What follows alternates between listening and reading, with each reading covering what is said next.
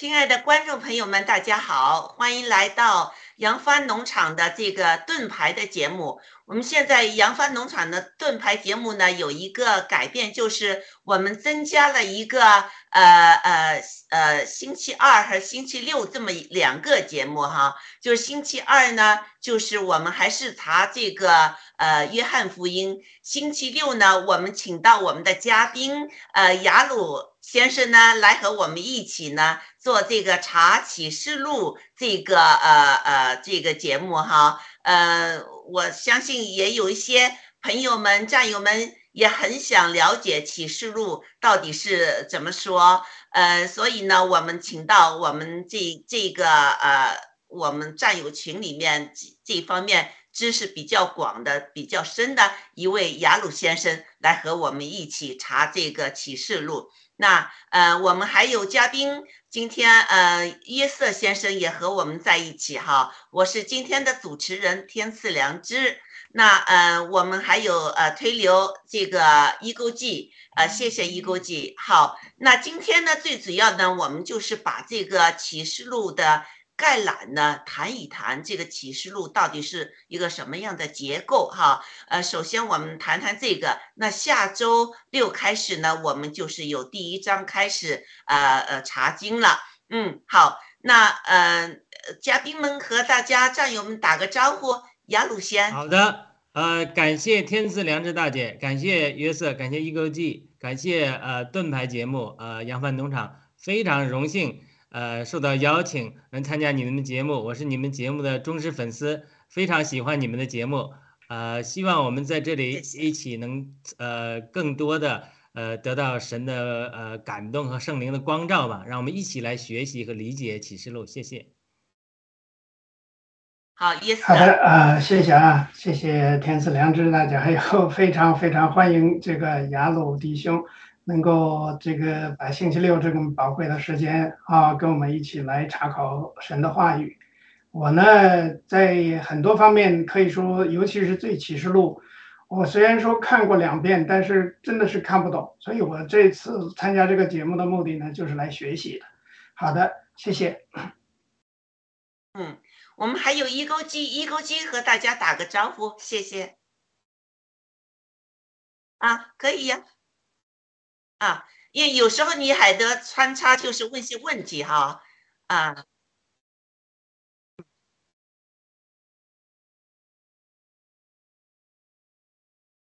嗯，好，那今天呢，我们就呃开始了哈，呃，请一钩机呢把我们的这个概览呢放放一放哈，好，那呃我们。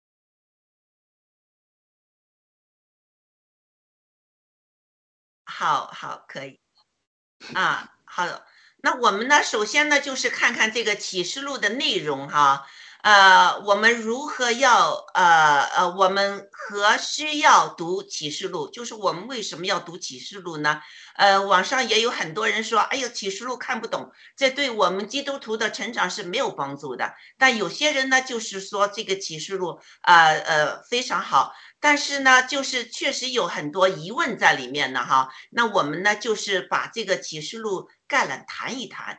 呃，我们是怎么想的？因为启示录确实是一个意象文学呢，不是每个人就是直接的看就明白。不是像四福音这样哈，很多故事就比较直接的，所以我们要来呃，就是分析一下。那嗯，就是我们看到这个呃，这个 A 那的第一个就是启示录的作者和当时世界的局势。那启示录的作者的名字叫约翰，呃，他是耶稣呼召并呃亲自培训的十二个门徒之一。约翰呢与之间的耶稣有深厚的有有深厚的友情，呃，他与耶稣同同时在一起呢有三年之多，嗯，在高山上呢，他亲见耶稣变成光辉荣耀的形象。死前呢，有托付他照顾自己的母亲，啊，耶稣升天之后呢，他一直与众使徒一起将福音传到耶路撒冷和更远的地方。那呃，约瑟身处的罗马帝国呢，是一个充呃斥军事强权和政治阴谋的世界。他出生在一个犹太教的家庭，在他写作启示录时呢，罗马帝国对基督徒的猜疑与日俱增，不少基督徒因抗命而上升。约翰的亲兄弟雅各就是其中的一个。啊，大多数学者呢认为，呃，约翰呃撰写这个启示录是在大约公元八一到九六年左右。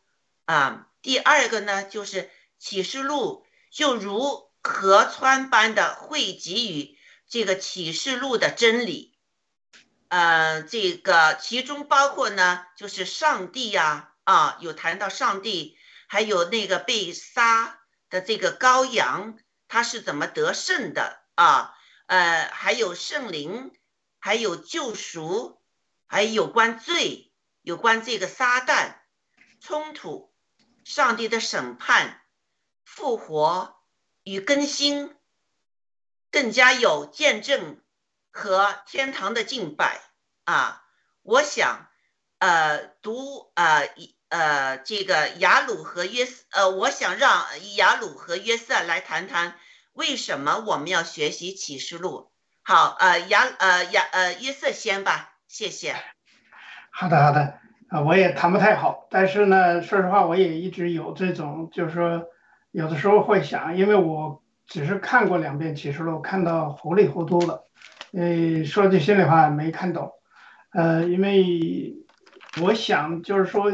第一个呢，我的感受呢，就是说现在你看我们处于的这个时代，呃，从这个某种意义上来说呢，按照这个马太福音也好啊，或者是这个四部福音书说圣那个基耶稣基督也都启示过，也都说过，我们现在呢处于一种就是说，一个是要传福音的时代。大家还是继续不断的把福音传遍全球，传遍全地。如果福音真的传遍全地的话呢，那么主会再回来，也就是说，上帝之子，也就是我们的主耶稣会回来来救赎或者是审判这个世界和所有的生灵，或者是不管是活的、死的这件事情，就是让我开始看的时候是我以为是神话，就是说，因为它完全超乎我的想象力，但是。看到这些东西之后呢，因为联想到我们现在所处于的这个时代，从这个圣经的这个福音的传播啊，从呃耶路撒冷一直呢，经过了一千八百年左右传到了西方，从西方呢又经过了差不多两百多年，又传到了东方，包括啊这个东南亚呀，还有呃韩国呀。但是北朝鲜到现在可能也有，但是很少，大部分都是在南韩。然后还有亚洲的，像泰国呀，也包括我知道有一部分呃越南人也开始信主了。中国呢，现在是差不多是最难的一块地方，但是实际上中国有很多很多基督徒。我自己就有一个好朋友啊，就是悄悄的回到上海，在地下做教会，做地下教会。他本来呢生意做的也蛮好，啊，基本上一切都安逸了。他就感谢神，感谢主，就是接受了这样的一种呼召。他觉得他有这样的负担，就回到上海去组建地下教会。我自己的母亲呢，因为也参加什么类似过地下教会，她说跟我提过。我后来想一下，她也是在这个三字教会也做啊，但是呢，她走的时候呢，是真的是蒙蒙恩的，因为有很多很多这个教会的上几千人呢，呃，这个弟兄姐妹去为他这个参加他的葬礼，就是说明教会的力量还有信仰的力量是真的很大的。那在这这个基础上的话呢，现在我们又面临着这种全球性的灾难和疫情。昨天文贵先生特意强调了一件事情，他说啊，好像 就是说这个灾难有多大，他都不敢想象，都不敢说。但实际上，在很早以前，他曾经暴透露过这个事情。大概到二零二五年左右的话呢，很可能他说有一位这个。呃，有一位高高人呢，曾经指点过，说中国可能会折掉一半以上的人，就剩六亿人。但是如果我们通过这种传福音的方式，让更多的这个华人，就是中国人信主，因为我们现现今天在屏幕上呢，我们现在露脸的这三位呢，都是基督徒，都是蒙恩的人，而且呢也身在海外，我们有这个条件来传福音，也有这个条件来讲神的话语。剩下的事情呢，就是说末世快来了，灾难也可能会出现，而且已经在出现了。接下来呢，就是我们要把这个盼望搞明白，我们在期待什么，我们盼望什么，同时我们应该做什么，用什么样的行动来迎接主的到来，同时呢，也可以就是说来这个能够怎么样把这个福音最后呢再传回到耶路撒冷，因为有很多犹太人呢。他只信旧约，并不信新约，也就不信福音。那么，如果把福音也传给犹太人的话，那主到来的一天，我们就解脱了。好的，我先分享到这儿，谢谢。嗯，太好了，谢谢您的分享。那雅鲁先生，请。好的，呃，美国有一个牧师叫 Larry Randolph，他就把呃启示录一章三节给我们讲他的感动。启示录一章三节说念。这预言的话和那些听见又遵守其中所记载的都是有福的，因为时候近了。他特别解释说，可能约翰啊知道这些启示录非常难懂，所以他说懂不是他没有写说懂这预言的话是有福的。他说只要你念就好了，念这预言的话和听见你不懂没关系，听见又遵守其中所记载的。都是有福的，所以他特别提到说，很多时候我们不懂启示录没关系的，但神知道的。神说，神的话是说，你要只要读，呃，而且肯听，不懂，呃，也顺从神，那就一定是有福的。当然了，话又说回来了，这个不是说，呃，他的意思就是说，反正我们不懂，不懂也没关系，呃，但是我不是说我我的意思不是说我们就不不会懂。因为神有时代的呃变化，每个时代封存的东西，下一个时代的时候，神不一定不会释放。前一段时间我们 DC 农场读经的时候也读到启示录，很快就读一下。我那时候有一搭没一搭参与，也不是每次都参与。哎，但是读的时候，有的时候圣灵给我很多新的感动，我有一些也记录下来，也分享出来了。天赐良知大家可能也听过一些启示录十四章、十六章我分享的那些，那有的所以。给我有个很深的印象，就是说，嗯，我的态度要改变，不要以为启示录就读不懂，呃，可能呃，我们如果仰望神的话，圣灵会给我们很多新的感动。今天我早上在准备的时候，我就得到很多新的感动，从来以前都没没有想到的。太好了，太好了。所以一会儿呢，我我也可以分享一下，就是我们读经也好，或者说一切圣经中的东西都是信心。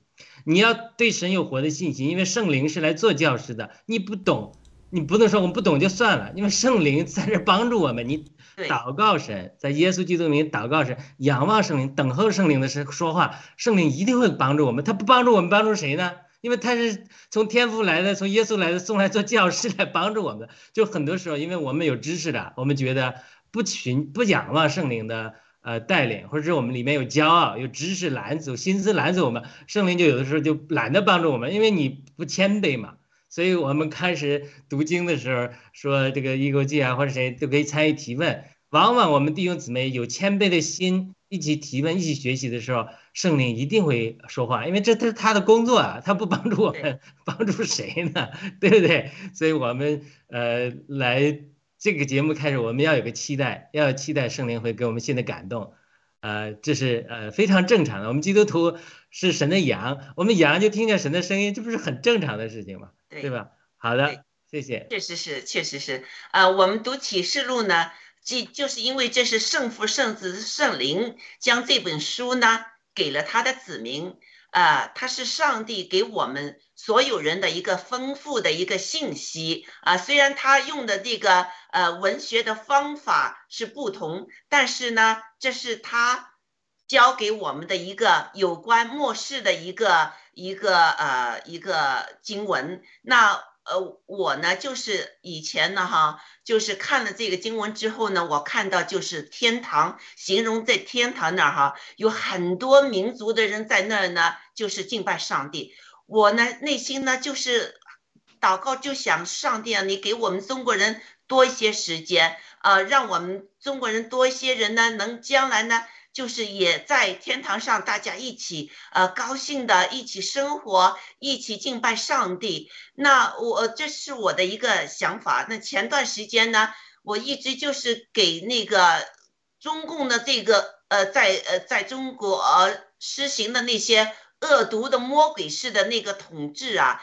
非常骚扰我，而且我非常愤怒哈。那段时间，那约瑟呢一直叫我，呃，我们查这个启示录，启示录，呃，我就觉得就是没有 ready。那最近呢，我就上帝让我改变了我的心思，我就看到，其实启示录不只是展现的就是上帝会怎么样来惩罚这个。罪恶，世界上罪恶，最主要的是上帝将让我们的人类带上，就带去光明那儿，是就是我们的好的信息就来了，耶稣基督就要来了，这是我们等待的。我还有什么需要就是心里不开心的呢？所以我就开始激动了。所以呃，约瑟先生说我们查这个启示录，我说好吧，我们就开始。查启示录嘛，所以我们这个盾牌的节目就大加多了一天，开始查这个启示录。我希望呢，就是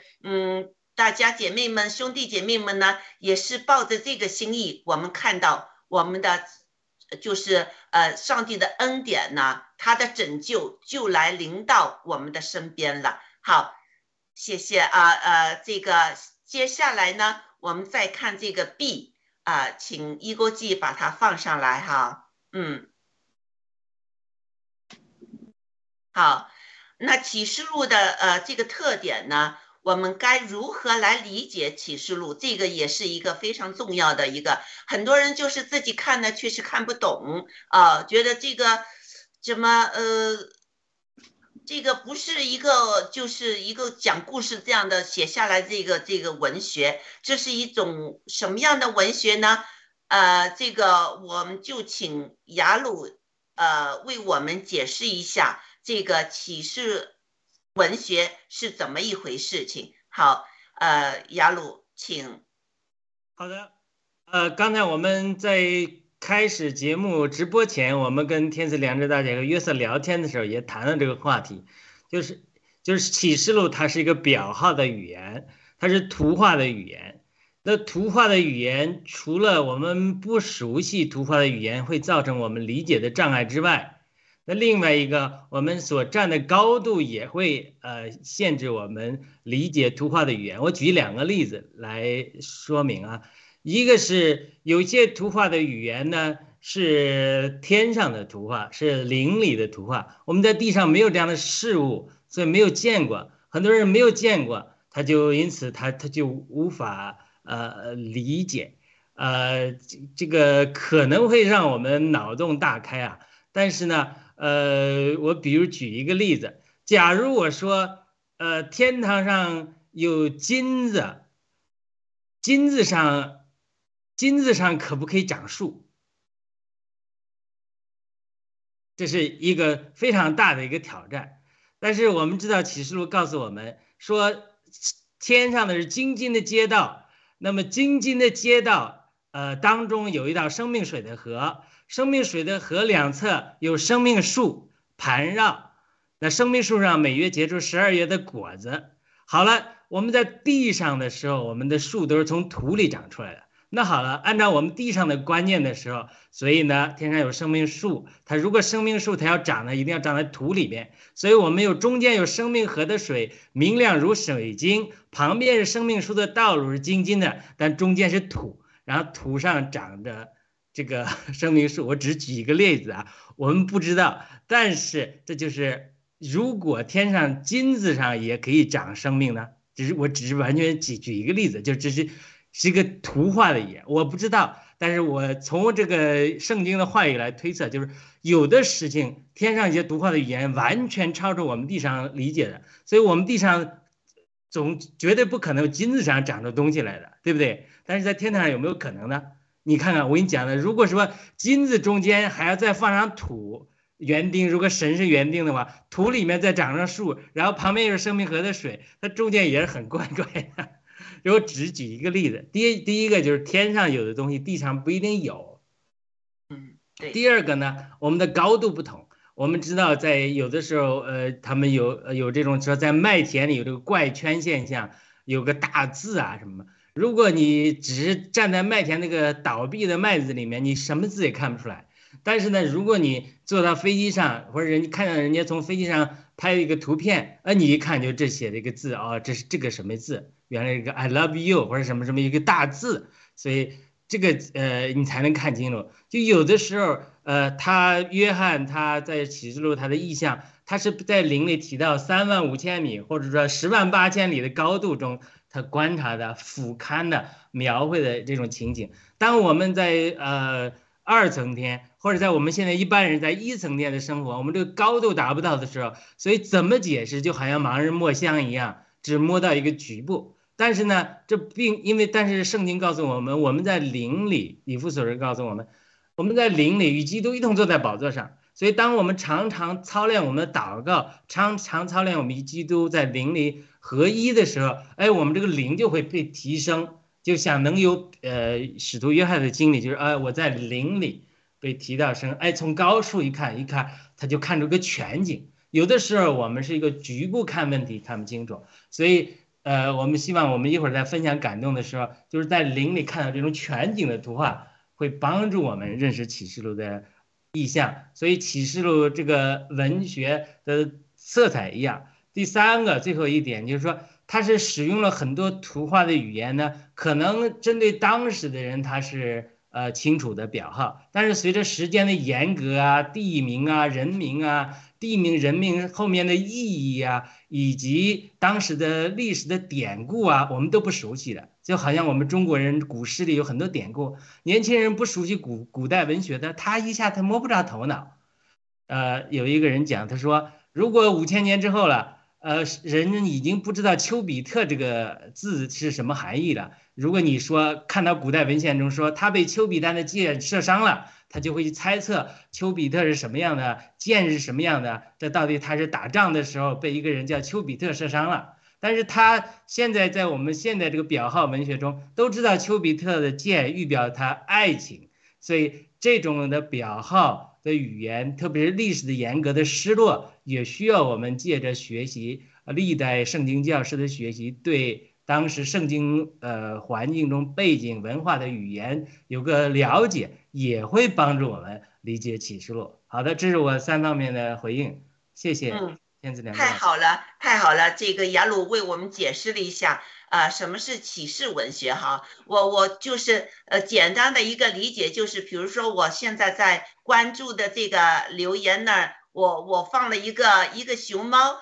再画了一个心，转身就是把那些心放出来，这是一个图像。那我要表达什么呢？大家一看就知道，我要表达就是呃，对关注我们朋友们的一个一个爱，是不是啊？这个就是一个图像文学，是不是啊？这个雅鲁先生，嗯，是的，是的，他是嗯对，而且他是有，的确是圣经写作，它有社会文本的，它有嗯超越灵的、超越时间空间的一面，所以我们今天还可以学习。但是我们不否认他所有的文章，他都有写作人的历史文化背景和当时受众的他的理解程度和共通的呃一些语言表达符号，这些嗯也是我们要学习的。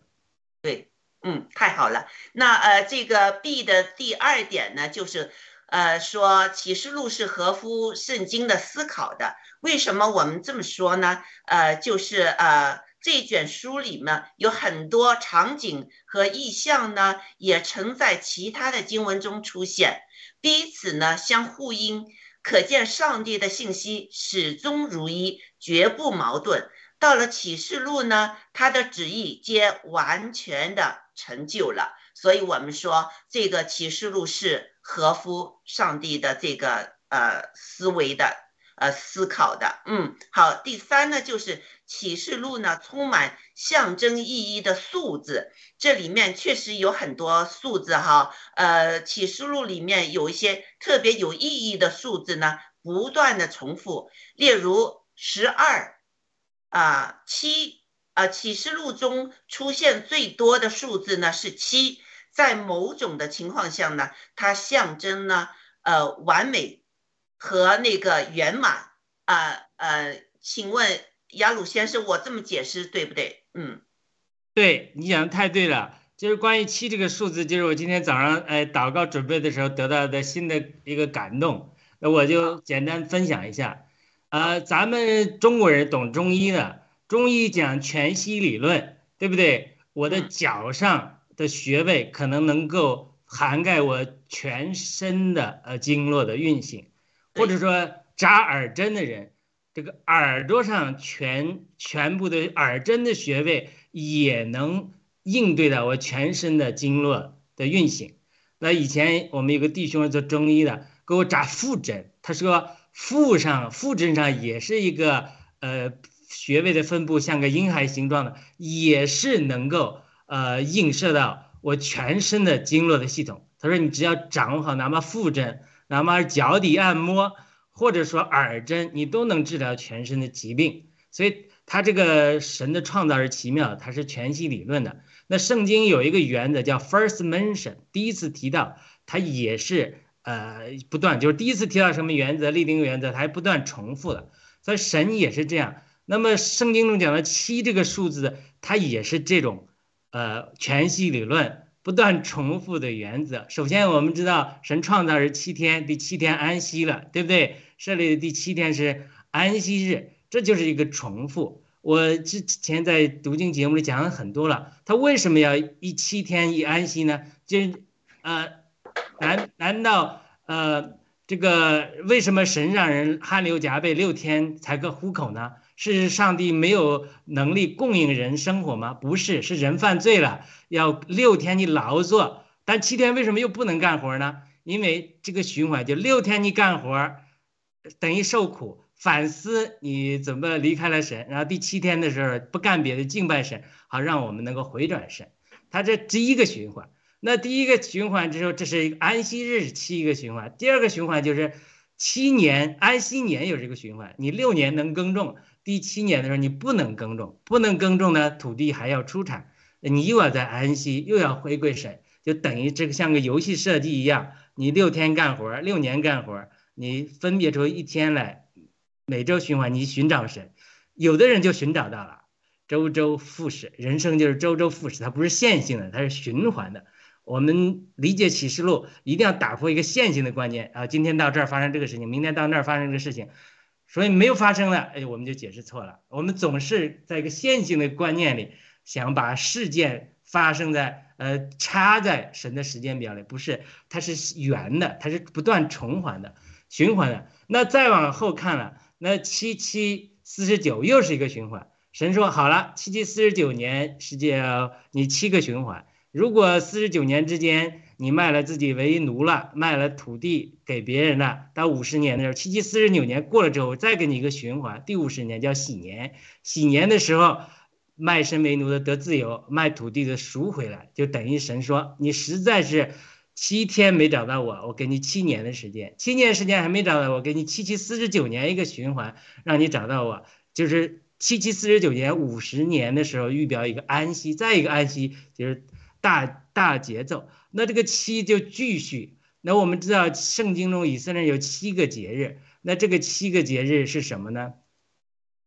呃，呃，无教节、逾越节、无教节、呃，初熟节、七七节，所谓五旬节。初熟节又叫复活节。五节，第五个吹角节，第六个赎罪日，第七个是祝棚节。特别是讲到祝棚节的时候，收获。都满了，以色列人住在棚中欢庆赞美神对他们恩典，所以完全庆祝的节日。所以他这个以色列的七个节日又是全息理论，映射到有一天这个七在基督的身体，因为保罗说了，所有的以色列人的历史都是为我们今天借鉴用的，所以他这七个节日的循环绝对绝对不是偶然的，它影射到人类历史的不断循环中，一定会结束于祝丰节。祝棚节就是新约中基督的心腹与新郎婚宴所预表的，就是启示录讲的。呃，基督是帐幕，我们又是帐幕。基督住在我们里面，我们又住在神里面。他是我们的帐幕，我们又是他的新娘。他是我们的新郎，我们的帐幕里，像以色列人庆祝祝棚节一样。有一天，我们在新郎高羔羊的婚宴中，像过祝棚节一样，大大的欢欢乐。所以这个夜是个循环。那除了这个七，我马上会再重复讲到启这个和启示录的关系。那我们知道单一的有个意象，七十个七的意象。他说第一个七是从发令到某一年耶路撒冷呃这个修建完成，然后呢又是六十二个七，这个六十二个七是耶路撒冷修建好了之后，到弥赛亚剪出是六十二个七，这就是七十，这就是六十九个七了。他到末日的时候又七个七，我们都知道是指的七年。啊，里面有三年半的大灾难，但是这个六十二个七个七个最后一个七之间，大家常常都不知道这是什么，所以他这又是七十个七。连但以里极其困惑的时候，我们以色列人到底的未来的前途怎么样？天使神借着天使也启示个但以里，你这个以色列的历史跟七十个七也有关系的。那启示录。最后的结束的历史绝对不仅仅是关于教会，也包括以色列人最终得救的历史。所以包括他们这个七的意象，所以它也是七的循环。那好了，那我再回到以色列人的七个节期，跟我们启示录有什么关系？今天我早上祷告的时候，哎，我如果说七个七它是循环，是表明。呃，经过这七个节期，到第五十年进入喜年，就是进入人类的终结，就是新郎与呃羔羊与新妇的婚宴。那么在启示录中有没有七个七呢？哎，我一看，我自己数出七个七来，但不一定对啊。你看，第一个的七个金灯台，这是第第二个七星，嗯，然后第三呢七个教会。讲到这里，我就必须讲，就是他为什么。呃，在七个教会把七个的教会光景拿出来讲的，它其实是神手中的七张牌。我点一下，我我手里有几张牌？我这七张牌，我每一张牌有什么长处，有什么弱项？呃，每个七张牌里边七个教会他们光景有得胜的，有软弱的。软弱的地方是有邪灵的工作，在哪里让他们软弱了，对不对？所以在接下来他马上就。呃，第四个七就进入七印，所以我今天早上得到感动，我猜测啊，或许七印就跟前面的七个教会的审判是极其有关系的。七个教会的各种的光景，除了菲拉铁卫和另外一个被逼迫的施美拿教会，他们主没有严厉批评他之外，他每个教会都有瑕疵，都有问题。这个问题来自于哪里呢？除了教会的软弱之外，还有邪灵的攻击。邪灵攻击哪些方面呢？神怎么样对付他们呢？所以我觉得这个七印就可能是对付让七个教会不够呃刚强的七个方面。所以有第一印是白马与骑马这传福音呢，呃，只是我瞎猜啊。为什么我以弗所呃教会的爱心会冷冷淡呢？我在教会十几年的历史就发现，当教会不去传福音，光在内部斗啊，大家搞来搞去的时候，就发现爱心容易冷淡。而一旦有新人来了，基督徒老基督徒也不吵架了，都为着这个新人去关心他、爱他、去传福音。所以呢，我们发现福音一不传，爱心就冷淡，弟兄姊妹就闹矛盾。一来了新人呢，弟兄姊妹也不闹矛盾了，都是为了这个新人好，为了就基督徒怎么不合一？但是一说传福音都是合一的。我只是这个这是一个推测。当然，第二页红马骑马，有人说是战争普及啊，它是对付的哪一方面？我只是给大家打个脑洞，我不会仔细细讲，我们以后会讲。第三页黑马与骑马的饥荒增加，又是审判什么人？又是会为教会。后面的邪恶的势力，呃的呃征战带来什么影响？又会捆绑释放哪些人，对不对？死亡肆虐又会审判哪些人？又会释放哪些人？到第五印的时候，呃，殉道圣徒的祷告；第六印的时候，天地的震动。然后每次六印和七印之间和六个七号之间都出现个意象来鼓励人，哎，说你们有什么进步啦？第六印和七七印之间就出现意象，说。哎，这次神的审判之后有进步了。呃，十二支派中十四万十四千受印了，他们以色列人得救了。第二个，天上的大批的群众蒙救赎的圣徒在那里享受神的看顾，牧羊的羔羔羊的牧羊，眼泪也没有了。等于是说，看似在外面是灾难，哎，邻里的呃事情，他在六第六和第七之间，往往给你看见那甜头，就是说，哎，不是说光上苦难的。你看以色列人。就得就十四万四千人就受印呐，天堂上那么多人在庆祝呢，所以他就说：“哎呦，不用那么苦难。”然后呢，这是我讲了三个四个期了，第五个期呢就七号，七号就进一步审判，第一号审判地，第二号审判海，第三号审判江河，第四号审判日星日月星辰，第五号审判人，第六号进一步审判人两万马军杀死好好多三分之一的人，然后到第六号第七号之间又有异象来了。这意思就是说，一直审判审判人，就说：“哎呀，我受不了了，怎么都是灾难，都是灰暗，都是死人，都是审判。”到第六号、第七号说，又是鼓励你一下，基督来具有权利这十章。然后耶稣、约翰受主在说预言，然后丈量圣殿，丢弃外院，让外邦人见他地上的圣所，但是有天上的圣所。两个见证人也出来，大地震也出来，就是意思是说，呃。是的，地上的圣殿丢弃了，但这是神的许可，所以不要怕，也是鼓励人，就不要再灰心。所以我就讲了五个七了。那到这五个七之后，就有个转折，就到使徒这启示录十二章了，有个转折，就是说，他所有的审判，神手中的七张牌，他七张牌的目的是什么？我对付七印也好，对付七号也好，我要产生最后一个心腹，产生一个得胜的基督的身体。就是到十二章，它就有个转折记录。它为什么有个转折呢？因为保罗明说了，说你们搞好了，搞不好，知道不知道？我们岂不知我们是要审判天使的吗？你现在很多教会的人都是一一说撒旦啊，一说邪灵就怕的要死，不敢接触灵界的事物，不敢接触图画的语言，不敢接触。他因为一提说，我如果向圣灵敞开，撒旦邪灵或者骗了我怎么办？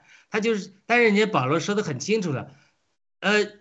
岂不知我们是审判天使的吗？主耶稣也讲了，我赐给你们全名，践踏蛇和瞎子。所以到十二章就有一个转，就是十二章之前的这五个七，目的是什么？就是产生基督的刚强的男孩的心腹。所以十二章一下子长久就变了，这个出差了一个妇人出来了，又生了个男孩子。这意思就是什么？这个基督的心腹诞生了，这个这个羔羊婚宴这个这个新娘子快准备好了。他得胜者快准备好了，要审判撒旦的人已经呃成型了，所以大灾难是从十四章、十三、十二三章开十二章开始的。这个时候红龙就受不了了，就要吃吞吃这个男孩子。天上的征战，然后这个时候呃天使也帮助这个呃我们，当然男孩子又被提到天上去，打的就越来越激烈。然后呢从。撒旦都不甘心啊！海里面又出来兽敌基督，假先知又出来了。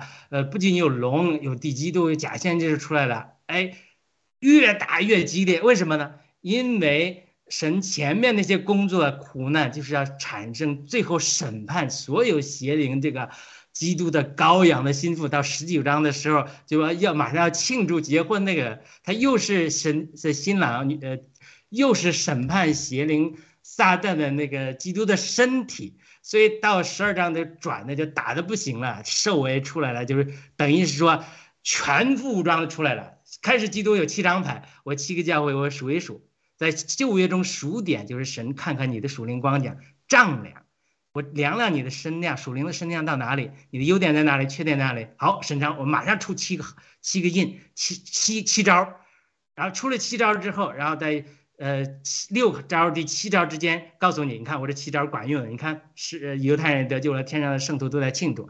然后我又出七招七号要审判。然后呢，撒旦就气得不行了，把所有的家底、假基、敌基督、假先知都拿出来打了，越打越激烈。然后最后，呃，到这个十四章呢，就是大收割，信徒成熟的人被提走了。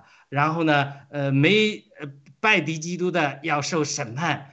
呃，天使到十四章的镰刀就从天上降下来了，呃，镰刀收割成熟的信徒就得救，进入神的仓里。然后呢？呃，呃，反对神的人与敌基督、拜敌基督的人，呃，反对神的人就是吃葡萄作恶的人，愤怒的酒炸神就倾倒下来。这到，呃，这就是这就是我讲的第六个期，就是七年的中最后末合的七年里面三年半的大灾难是这段，然后最后最后叫七末了的七灾七晚，呃，这是第七个七，这第七晚的时候就审判更激烈，第一晚。拜敌基督的生毒疮，第二晚海变血，第三晚江河与水泉变血，第四晚日头火烤人，每次都记载火烤人的时候，人还不悔改，还在咒诅神。然后第五碗敌基督国变为黑暗，黑暗。第六碗伯拉大河干了，让敌基督来征战。第六碗和第七碗意象的时候，又出来个意象。每次到第六个、第七的之间，就出个意象，鼓励你一下。哈梅基顿大战，然后最后我们赢了。然后呢，到第七晚大地震，雹子降下来，最后一看，大巴比伦毁灭了。我在那个一个读经里讲，大巴比伦什么，就是邪灵敌基督织那个网子，把所有的与反对神的人组成了一个极大的网络的体系，就是尼布甲尼撒那个那个那个那个参天的大树，把人网络在其中，包括政治、经济、军事各个把人网络。圣经讲的大妓女，大妓女是与基督的心腹相对立的。人家撒旦的做一个，就是把所有的世人都网络那里，最后，呃，作为基呃敌基督的撒旦的心腹，就是人家的妓女，人家是一对儿。然后我们这边基督这边做的是什么？我们是做的基督的心腹，我们是要跟新郎结婚的。到最后，呃，全部都得胜了。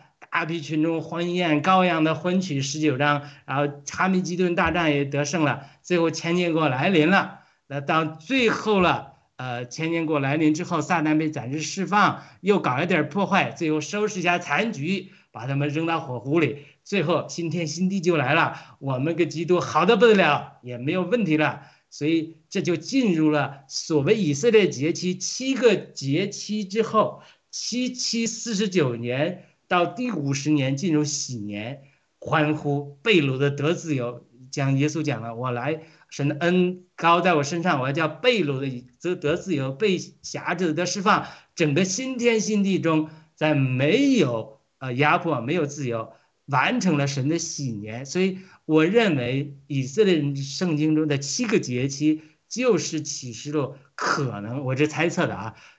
最后完成的这个图画，那很多人他是线性思维，就是你一定要说几千年的完成，然后没每次呃墨索里尼出来就是敌基督，墨索里尼死了，这个呃这个这个谁出来？呃希特勒是敌基督，希特勒死了也不是敌基督，最后现在希特勒出希特勒出来又是把他他的敌基督，就你我们一定要打破一个线性思维，就是按照我们一条条线，一定到这个时候发生，不发生。最后我们就成了假预言，它不是线性的，它是这个循环。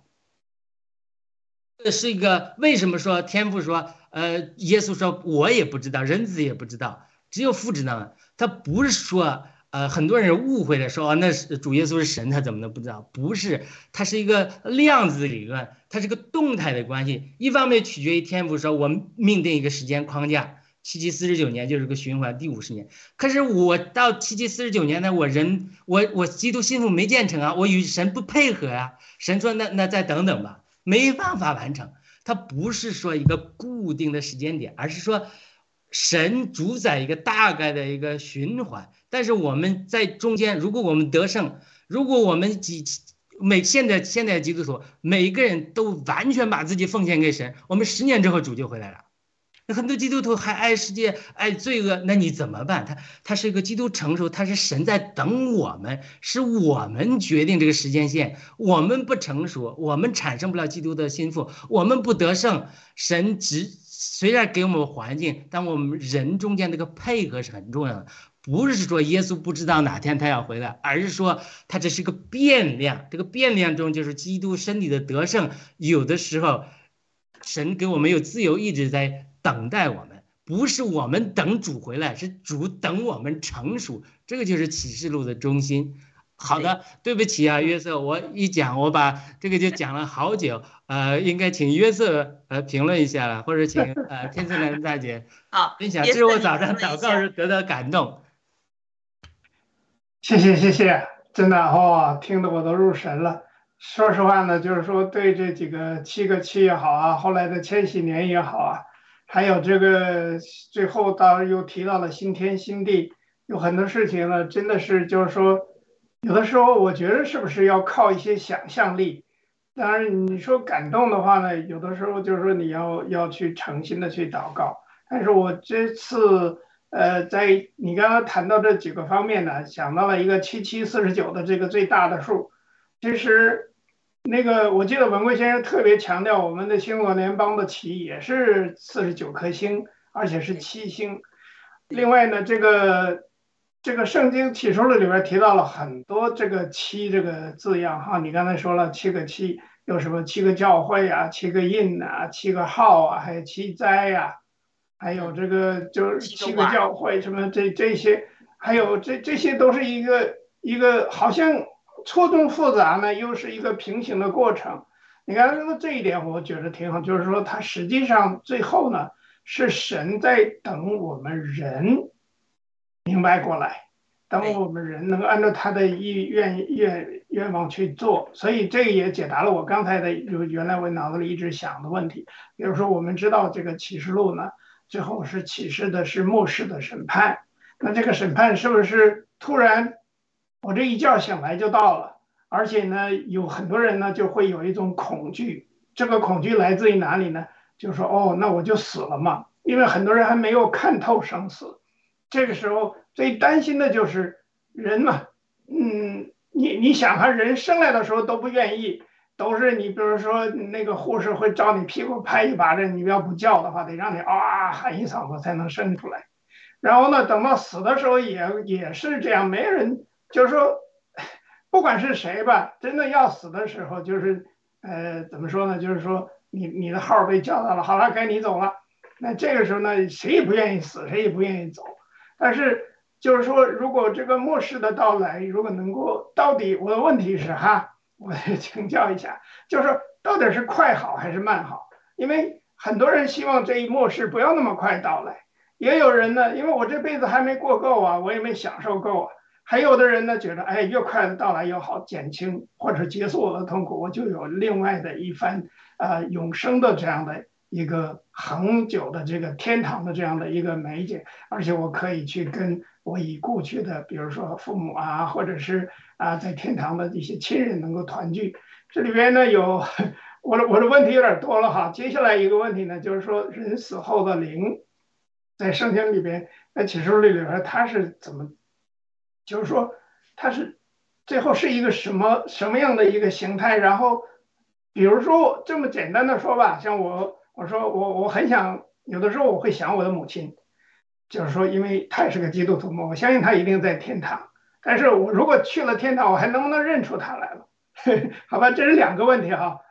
第 那就麻烦你第一个问题，我不知道你听没听明白我的意思。我听明白了。哎，好的，那有听明白了。先，我那天赐良知大姐，我先讲吗？还是你先讲？啊，你讲，你讲。嗯，好的。呃，从基督教的历史上啊，一战来临的时候，一些神学家、基督徒就说世界末日来了，主要马上要来了。当然，咱不要再讲保罗的时候，他们都以为主马上就要来了。二战的时候。也面临着敌基督绝对来了，希墨索里尼不是敌基督，希特勒也是敌基督，绝对是世界末日了，我们也完完了。然然后，呃，欧洲有黑死病的时候，西方基督教更是甚嚣尘上，说世界绝对末日了。那我不知道现在这个疫情死的人有没有欧洲黑死病人多，但是对于欧洲当时来讲，那也可以说是非常天大的灾难。所以他们也整个基督教界的认为说世界末日马上就要来了。当然，我们知道，在一九七零年代，美国流流传很多的呃世界末日的推论呢，以及很多基督徒都主日的时候就穿上白衣到山上，这个等候神提他们，因为有人写了一一本书，呃，这个。呃，好像是一九八七年还是呃写的吧，我我可能记错了，但是大概意思就是这样。他说八十七个原因，神耶稣一九八七年回来的，一九一八十七一主耶稣一九八七年回来的八十七个原因，然后卖了好多钱，然后一九八七年主耶稣没有回来，然后这个书就变了个标题，第二年继续卖，八十一九八八年主回来的八十八个原因。所以到现在呢，就成了笑谈。现在就是二两千两百，呃，现在是都是二零二二年两千零二十二个原因。对，所以我讲的就是说，那个线性思维啊，就咱们就一个时间线，从呃阿拉法的欧米伽，好像个时间线一直而一直走下去。它不是在神的时间，首先神没有时间，就算神有时间，神神的时间是个圆，神的时间是一个范围。就像呃，据说呃呃，据说相对论，我完全不懂物理啊。据说相对论提到说，当我们急速的接近光速的时候，就超越时间了。对，那这个时间是个圆，它是个范围。就好像亚里士多德说的，我认知的范围就是个圆，我越往圆外，我越不懂。就是在神来讲，时间是个圆，在这个圆里你在打转，七呃。一七天打转还没认识神，那就七周七年，七年七七四十九四年五十年，一个几年不行了，再再七十七个七，一直在循环。它是个它，我是阿拉法，我是阿梅伽。当你在这个时间这个圆中运作的时候，你随着你位置的变化，你在观察另外一个事件的角度就会不同。如果你一直线性思维，就是有人讲了，我一定要我必须的根据时事。标题新闻的标题来修改我的末世论。今天，呃，灰死病不是世界末日，那么夏天下面就是一战，一战不是的，就是二战，二战不是的，三战。现在大家觉得要第三次世界大战来了，呃，疫情造成的，所以就觉得说啊，这绝对是末日了。但是我自己的理解，我我自己的理解是我们离末日还早着呢，因为，呃，我们末日，呃，就刚才我讲那个，就是说。很多人他这个观念就是说，呃，主耶稣门徒问主耶稣说，呃，末日什么时候到？主耶稣说，呃，这个日子我不知道，呃，天父只有天父知道。然后呢，呃，呃，人子也不知道。他就以为说，很多人就是呃自由派神学家说，耶稣不是神，或者说他并不是无所不知的。但但是这个这个问题，咱们想象一下，就好像咱跟一个新娘，一个新娘，一个女的跟一个男的谈恋爱，这个女的是问男的说。咱啥时候结婚呢？这个男的说：“我也不知道啊。”他不是说我不知道，而是说他是个变量。你愿不愿意跟我结婚？你说啥时候结婚？咱们商量着来嘛。咱们跟神之间的事，神对我们之间是最大一个特点，就自由意志。他尊重我们的自由意志，让我们成熟，自愿嫁给他，不会像撒旦一样是强迫、强强逼的。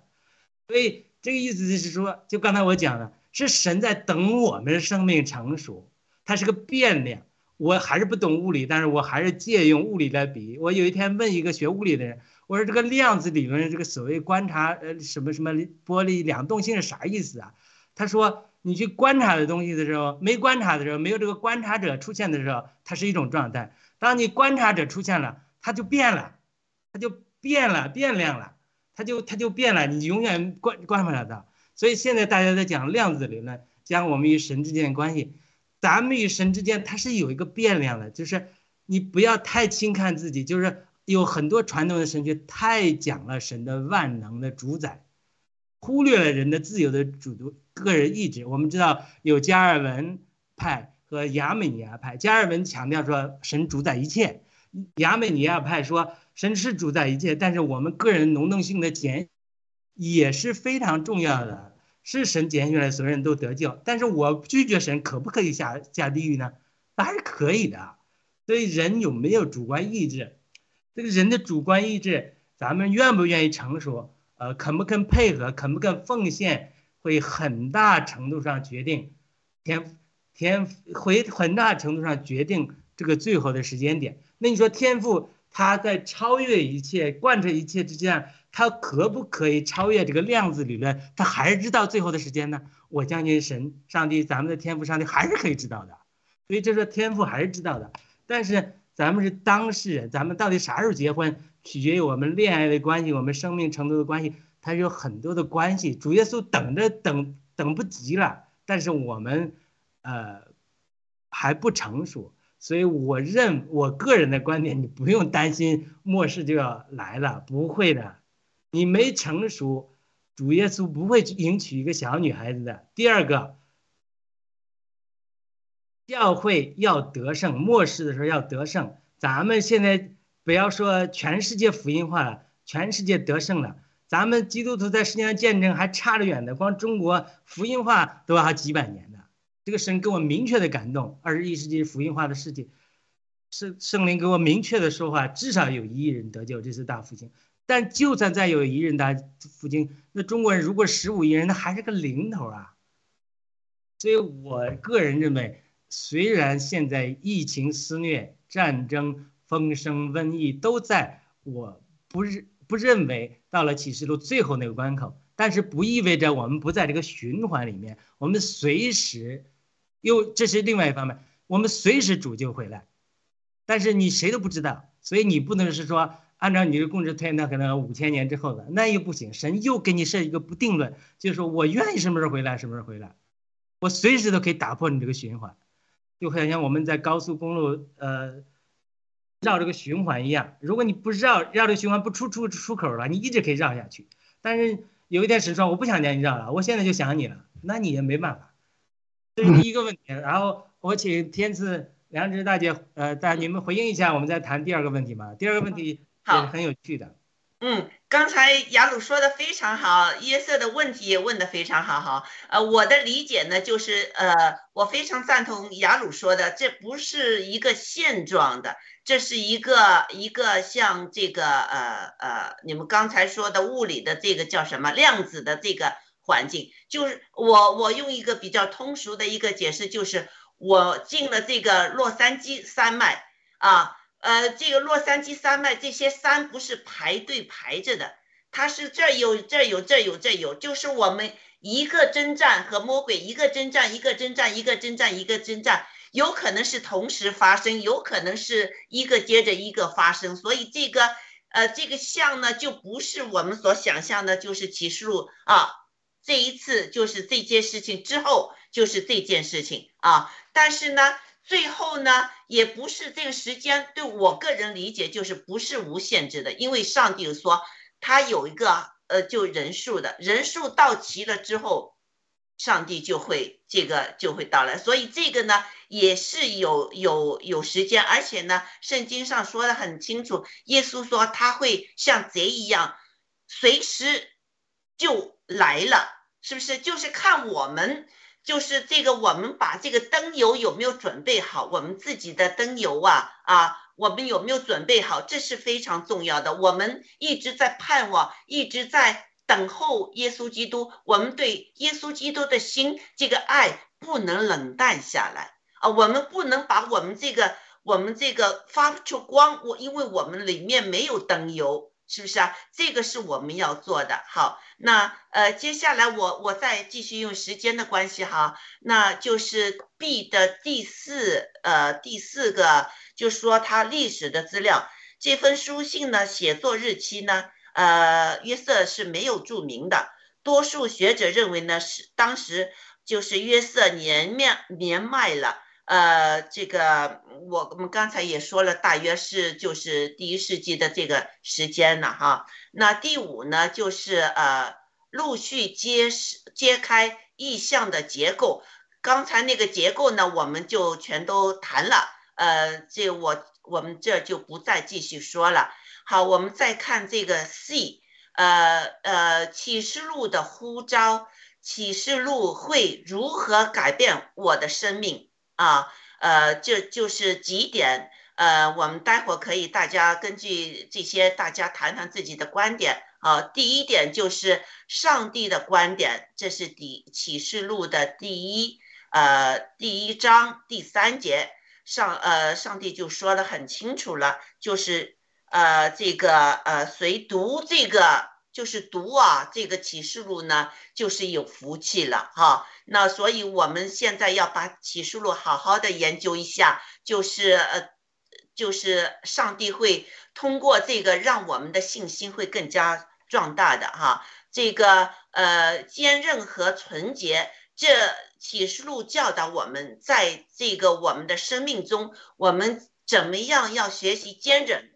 和这个纯洁啊，这个也是启示录的一些呃呃对我们的呼召啊。最后呢，启示录呢有上向我们展现了就是他的大能和耶稣基督最后会就是呃带领我们这些圣徒完全战胜那个呃魔鬼，使我们就是呃全部的获胜。那七分书信哈，对这个教会的七分书信，每一封书信他都要求教会要得胜的，所以我们的生命也是要得胜的一个生命哈。呃，那接下来呢，我们大家就根据哈每个人自己的想法呢谈一谈，嗯，这个呃对以上的概念也好，自己这个感受也好。谈一谈我们呃这个期望的学习启示录的这个嗯我们的感想好不好啊？约瑟先啊，约。好的，谢谢啊。刚才非常感谢这个呃雅鲁弟兄的这个解释哈，这个概述，尤其是对这些啊就是圣经这个启示录这一部分的这个概述啊，让我有一个有一个总体的概念。我觉得最重要的呢就是。要把这个呃整个的结构呢理解成为一个一个环形的一个结构，这样它是一个循环的。所以我们知道这个最大的数，就像我们这个新中国联邦的旗一样，它也是一个循环的七七四十九颗星的这样的一个循环的过程。呃，也像宇宙，也像这个世界。那么我想说的意思呢，就是说到最后。圣经为什么就是说，我们读这个启示录，如果能够第一呢，能够感觉到我们的希望或者是盼望，心里头呢就会有一个喜乐在，而不是一个悲哀在。很多人呢就是说，在这个读启示录的时候呢，都觉得哇，这太恐怖了，末世要来了，我就要死了或者怎么样，那他就看到的是一个很悲伤。尤其是各种各样的灾难的到来，还有各种各样的惩罚的到来，那你就会担心哦，我会不会被投到火里头，成为那个 呃永远都在火里头燃烧着的的那个那个恶人？那另外一方面呢，就是说能够成为基督徒信主之后，你就可以有一种盼望。这种盼望呢，就是说，不管我知道灵魂是不灭的，那么灵魂的不灭的灵魂最后要去哪里？如果能够去天堂。能够去到那个极，就是非常非常安逸的这样的这一世永生之中呢，都是很安逸的这样的，或者是很祥和的一种生活方式，就很好了。你有了这样的一个体会，今天我还另外一个很感感受到的地方呢，就是说我原来真的没有注意，就是你只要读了就好了。居然能够给这么这么大的好事儿。像我们一般这么过去读书，总是你读了你还得考试啊，考试还得及格你才能毕业，对不对？现在居然说你只要读了就好了，你毕不毕业都不重要，因为最后你能不能毕业不是你决定的，是由上帝、由神来决定的。好，我就分享到这儿，谢谢。好，一国际，你你有什么想法？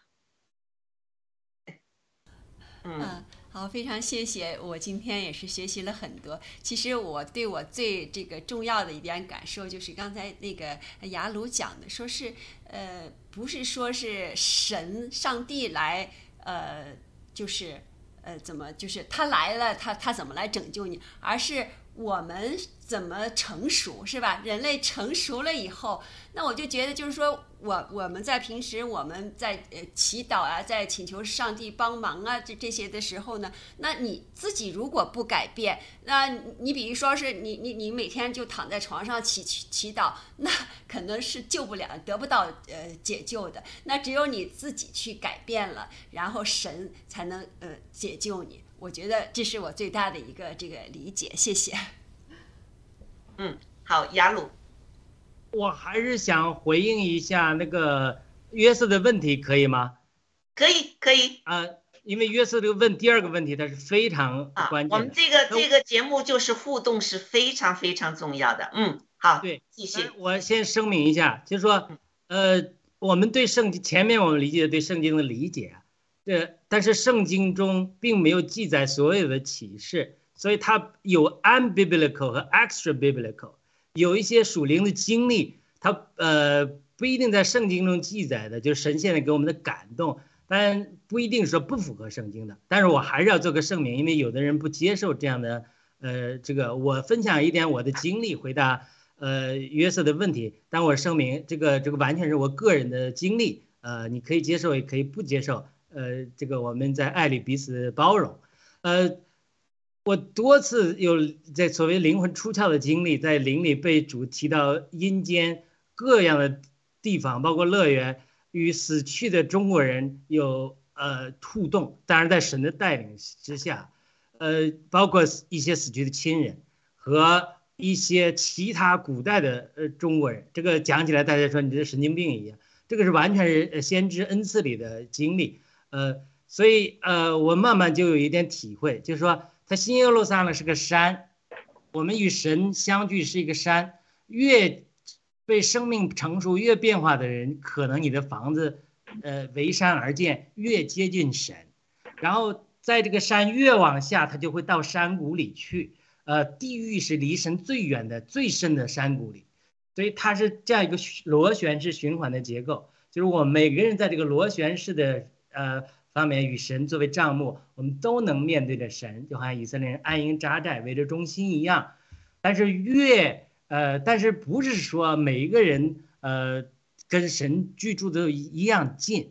不是的，你圣别的程度越近，就越接近神，因为不是神不要你接近他，而是神的越接近神，神的圣别的范围对你圣别就要求越高。所以我们今天信徒得救之后奖赏。我自己的猜测啊，就可能我们会住在不同的领域里，就与神更亲近。但是呢，呃，我们今天如果在地上学习之后，不要以为到天堂就没事干了，就天天就是二十四小时就哈利路亚就完，不是。还有住在较低领域的信徒，有刚得死临死之前得救的，或者说他是异人，他启示录讲的，他并没有得救，但是他善待基督徒，神说我也给你永远的生命，这是启示录明讲的。他对神还不认识的，除了天使教导他之外，我个人认为，就是说，咱们这些今天在地上受到成全的人，到天上之后，神还让我们去做服侍的工作的。比如天赐良知大姐喜欢服侍人，不是到天堂就没事儿干了，你事儿还多的是。所以，因为我有至少有无数几次在山谷较低的经历，刚山谷往下一点点，圣灵带我去。的时候，看见人们那儿有聚集，有甚至有绿地，人有生活祥和的一面。第二次在呃呃时间我不觉得山谷较深的经历的时候，是一个奇怪的动物，像牦牛一样带着我，我骑在上面，然后下到下面，看见也有中国人在生活着，但是很小的房子却是冰天雪地。然后另外一次是呃主是背着我飞行往极深的黑暗中飞行了很久很久之后，到那里碰碰到一个人，他自称说汉朝以来就关关闭在黑暗里的中国人，他还在那里。所以这个就是让我回答约瑟的问题，就是说，如果你母亲得救了，你绝对在天堂里，你们是可以常常见面的，一起交通，一起学习。但是不是说大家都住在一起？我相信还是有 run 我们的不同的。就是呃，我听到另外一个见证，就是说，你越生命越成熟的人，你可以在神的许可下履行到较低的 realm 里的那个范围里去帮助那里的信徒。就是有的时候神带领去，或神给你权柄去去帮助他们。但是生活在较低范围的或山谷的人，他不，他除非生命变化，他不可以往上走。当然他经历生命变化，所以这就修正这些经历，就修正了我很多观念。我以为我们地上就这一生，很多人讲啊，你今天今生不学习或者不得救，到来世没有机会了。呃，首先我就这是我对的，我必须对此进行反思，因为圣经启示录告诉我们，到后面还有万民。树上叶子还有医治万民，还有很多呃白色大宝座，呃审判那些因着呃良心呃没被下到地狱的人，对不对？比如我们讲中国人，孔子在哪里？孟子在哪里？他们都要下地狱吗？他们认识神吗？他们不认识神。所以我对约瑟的回答就是说，你肯定，如果你父母母亲得奖，你肯定会见到他，而且有很好的交通，而且呢还有惊喜的就是你可能没有见到过的亲人。他如果没有神没有审判他下地狱的话，那你还有机会见到他们，甚至成全他们，帮助他们认识神。这是我完全我个人一些属灵经历给我的猜测。呃，我不呃强迫弟兄姊妹接受，也请弟兄姊妹包容我的一个个人的观点。好的，谢谢。嗯。嗯，这个呢，就是我没有经历过哈，所以我不是很清楚。但是呢，就圣经上说呢，就是呃，这个上天堂，你要在这个生命册上呢是有名字的啊。所以这个就是我们最起码的要求，就是在这个上帝的这个生命册上要有名字。但是谁能进这个生命册呢？呃呃，对我来说呢，就是呃。这个生命册上，嗯，耶稣说就是要认罪和接受他，这个这是我的一个呃这个领悟和观点啊，嗯，因为我没有这个雅鲁的这个经验，但是呃，就是这次这个查经。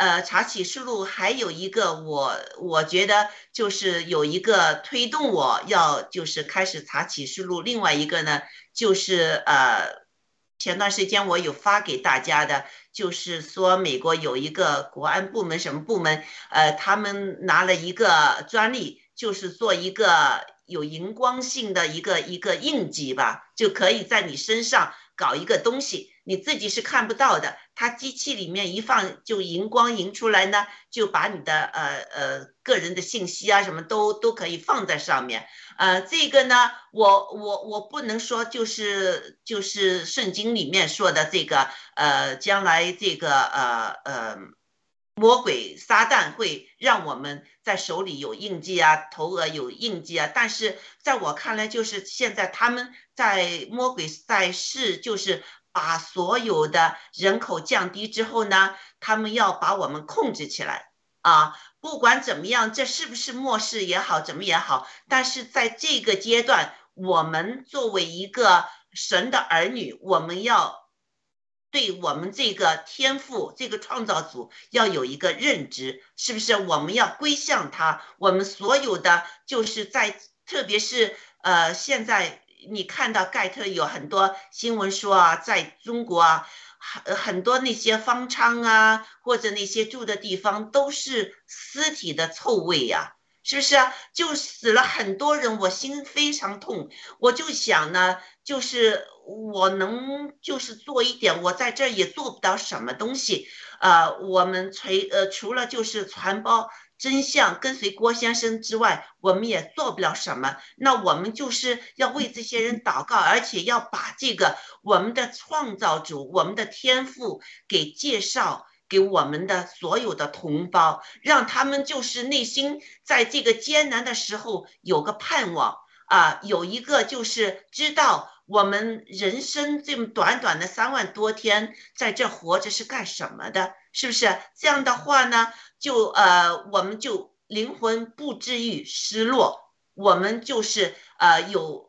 将来有一个比我们在这个现在当今世界更好的生活，那我们就不会留恋在这个世界上的这个生活啊，我们就会有盼望，我们也就会更加就是呃呃提起我们的信心，看到呃在这个痛苦的同时，就是上帝要我们拣选。我们要选择这个世界呢，还要选择就是我们的天赋。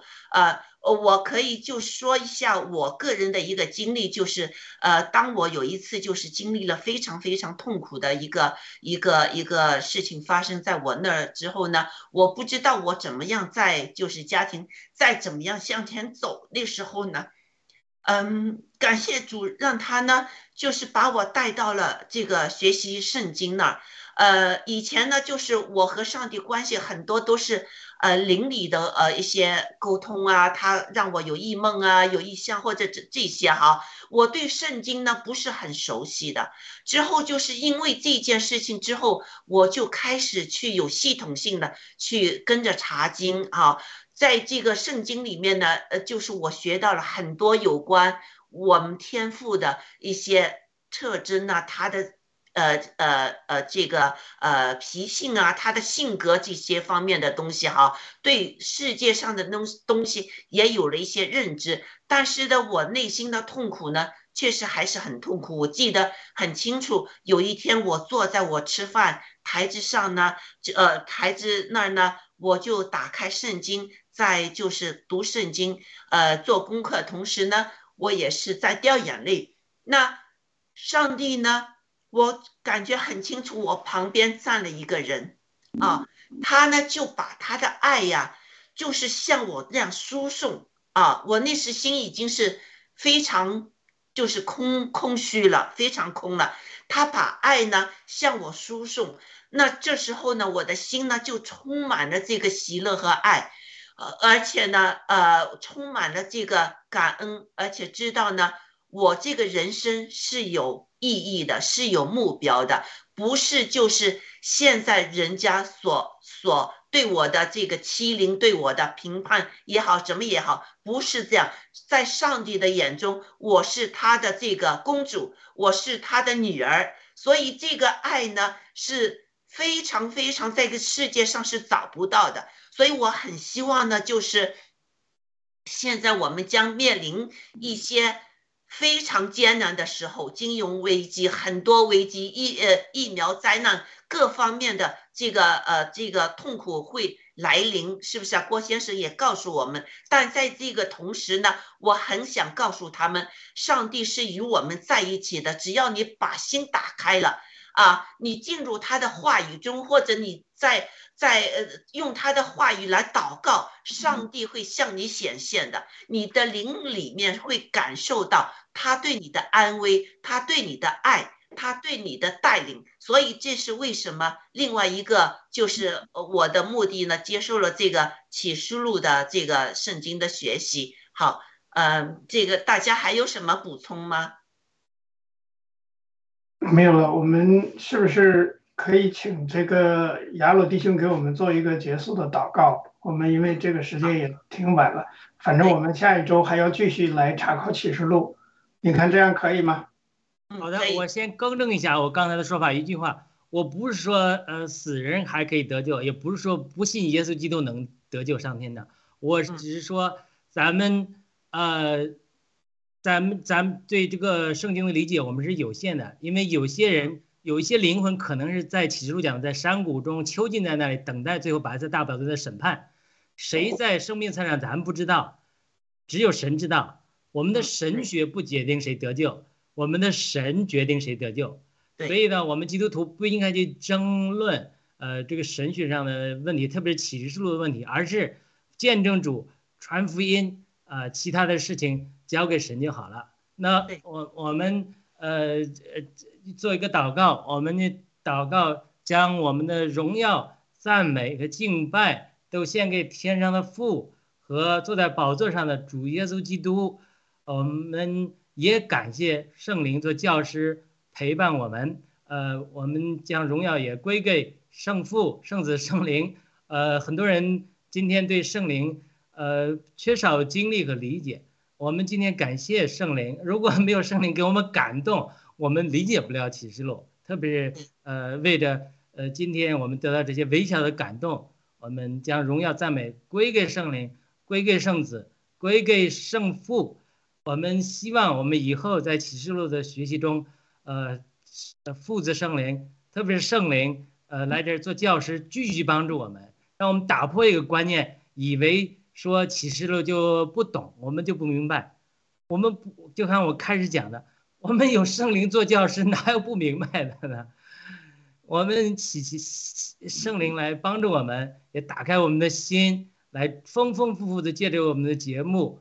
祝福更多的弟兄姊妹，更多的战友，呃，我们以上祷告，奉我们耶稣基督得胜的名求，我们也祝福每一个战友，感谢约瑟，感谢一哥记，感谢天子良知大姐，嗯，阿门，感谢，嗯，阿门。阿门，也感谢各位嘉宾哈，今天能参加我们这个呃这个盾牌的节目，谢谢各位。那我们因为时间的关系，我们一个半小时了哈。那我们下周六这个也是同样的时间，美东时间十一点，我们在网上再见。呃，我们就会开始启示录的第一章。